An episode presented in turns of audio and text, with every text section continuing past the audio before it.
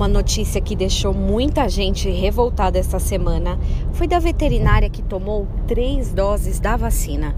Zombando do sistema de saúde, ela conta que, ah, porque não se sentia segura e porque queria viajar ao exterior, vai lá e comete uma infração dessas. E uma baita falta de respeito. Isso me faz pensar sempre que nossos problemas vão além dos políticos corruptos. A corrupção está na base da sociedade com o sistema do jeitinho.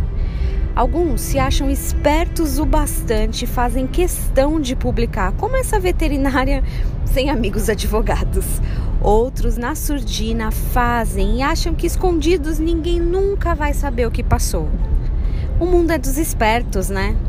Com certeza é mas os céus são dos santos.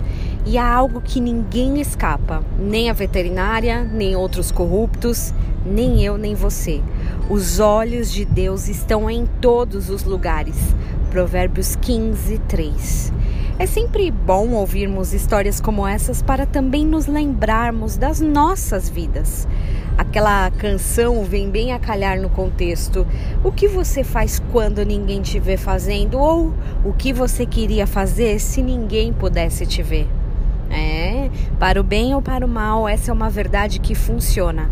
A gente adora essas situações de jogar pedras, mas é bom lembrarmos que os olhos do Senhor não escolhem pequenos e grandes delitos.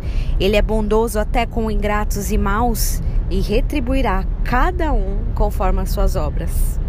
Bom, daqui a pouco às 10 tem culto do Ministério Verbo Vivo ao vivo, tanto no Facebook como no YouTube. Tomara que hoje você consiga assistir.